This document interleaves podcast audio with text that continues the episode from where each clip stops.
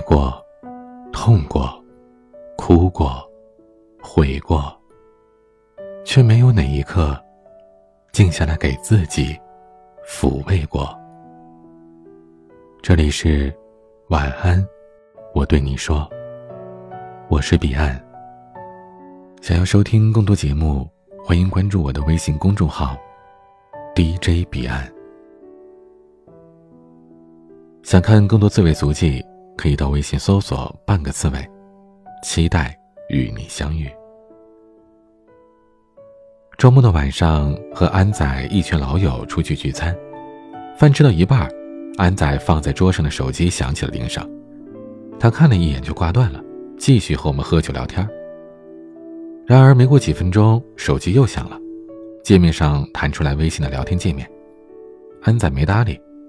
不过这消息倒是源源不断的。我戳了戳安仔的手臂，问他是不是别人真有什么急事儿啊？他一副早就习惯的表情，平静地说：“那是公司里一个女同事发来的，无非就是跟他说一些琐碎的事情，没有必要理会。”直到聚餐散了，我和安仔顺路一起往回走，路上我看到他手指飞快地敲击着键盘，一句。不好意思，刚刚在忙，就发送了出去。而对面那个女孩几乎是秒回，发过来一个微笑的表情，又问：“那你现在在干嘛？”这样的问题。安仔是一边和我聊天，然后很久很久，才回复那女孩一句。我问安仔为什么不直接跟女孩说你现在不方便聊天呢？这样她就不会傻傻的等你消息了。安仔很惊讶地看着我说：“不是吧？现在微信聊天不都是这样碎片化的？他不见得就只和我一个人聊天吧？再说了，他又不喜欢我，怎么可能专等我的消息呢？”说完，我实在是很佩服他的直男思维。一个女孩子主动打电话，主动发消息和你说一些鸡毛蒜皮的小事儿，一看到你的回复立刻秒回信息，这么明显的喜欢，你看不出来？我不禁为那个女孩子感到心疼了，这一看就是落花有意，流水无情。你心心念念想着和他多说几句话，一直盯着你们的聊天界面，等一个不确定的回复，然而对方却毫不在意。网上有一句话说：“大家天天手机不离身，想回消息早就回了。”也有人解释说，确实现在啊，每个人都非常忙，而且微信好友不是成百就是上千的，那么多的聊天消息，看漏了很正常啊，别那么玻璃心，上纲上线的。这话听起来似乎很有道理的样子，但真正在意你的，即便忙到一时忘记了回你消息，也会在闲下来的那一刻赶紧补上，而不应该是什么话都没有。安仔其实并不是真的情商低，他只是因为不喜欢那个女生，所以根本就没上心。在以前他还没和前女友分手的时候，两者的态度是完全不一样的。那个时候的他整天都抱个手机傻笑，微信上把前女友的消息置顶，QQ 上把前女友的消息设置成了特别关心。不管他当天忙得多么焦头烂额、昏天黑地的。只要前女友的消息一来，他一定会尽可能的回复。如果遇上来不及回复的，他也会把女朋友的消息弄成未读，这样子就不会错过了，也不会让对方胡思乱想了。甚至于这家伙洗澡的时候，手机都得带到浴室里，一边洗澡一边给前女友回消息。他几乎从来没对前女友说过什么“我现在不方便回消息”这样的话。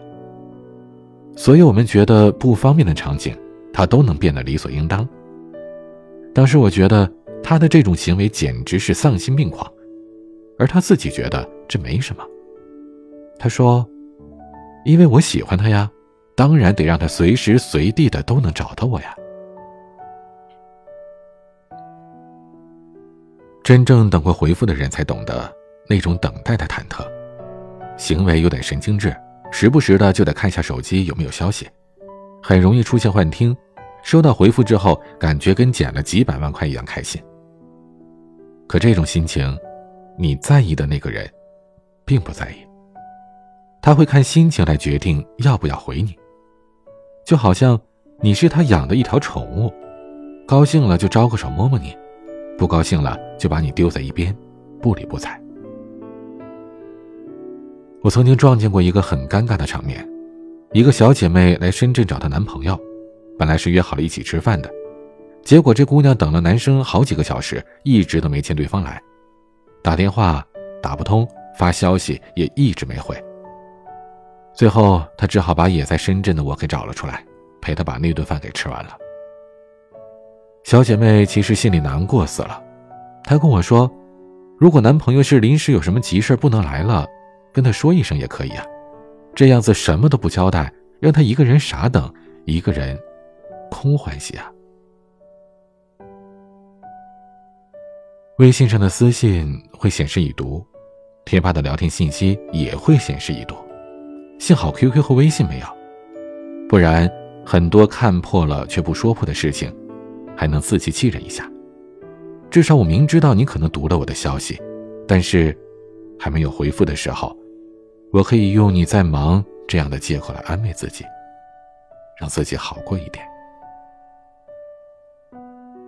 其实啊，你可以不用那么残忍的，只要你简简单单的说一句“话题结束吧”，我就会乖乖的听话，不再继续纠缠了。不然，傻傻的我，真的会一直等着你的回复。就连你一句客套的“晚点再说”。我都能真的相信，等一下你会来和我继续聊天。但我知道，不管我再怎么等，不会回消息的人，即便是醒着，都懒得回。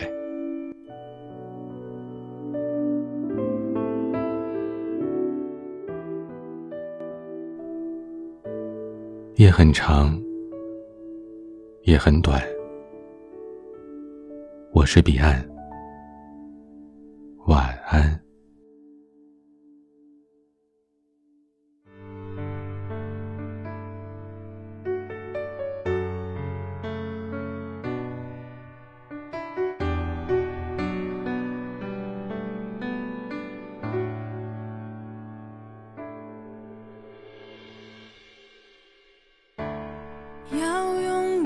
找个晴天，交换多少张相片？还记得锁在抽屉里面的滴滴点点，小而温馨的空间，因为有你在身边，就不再感觉到害怕，大步走向前。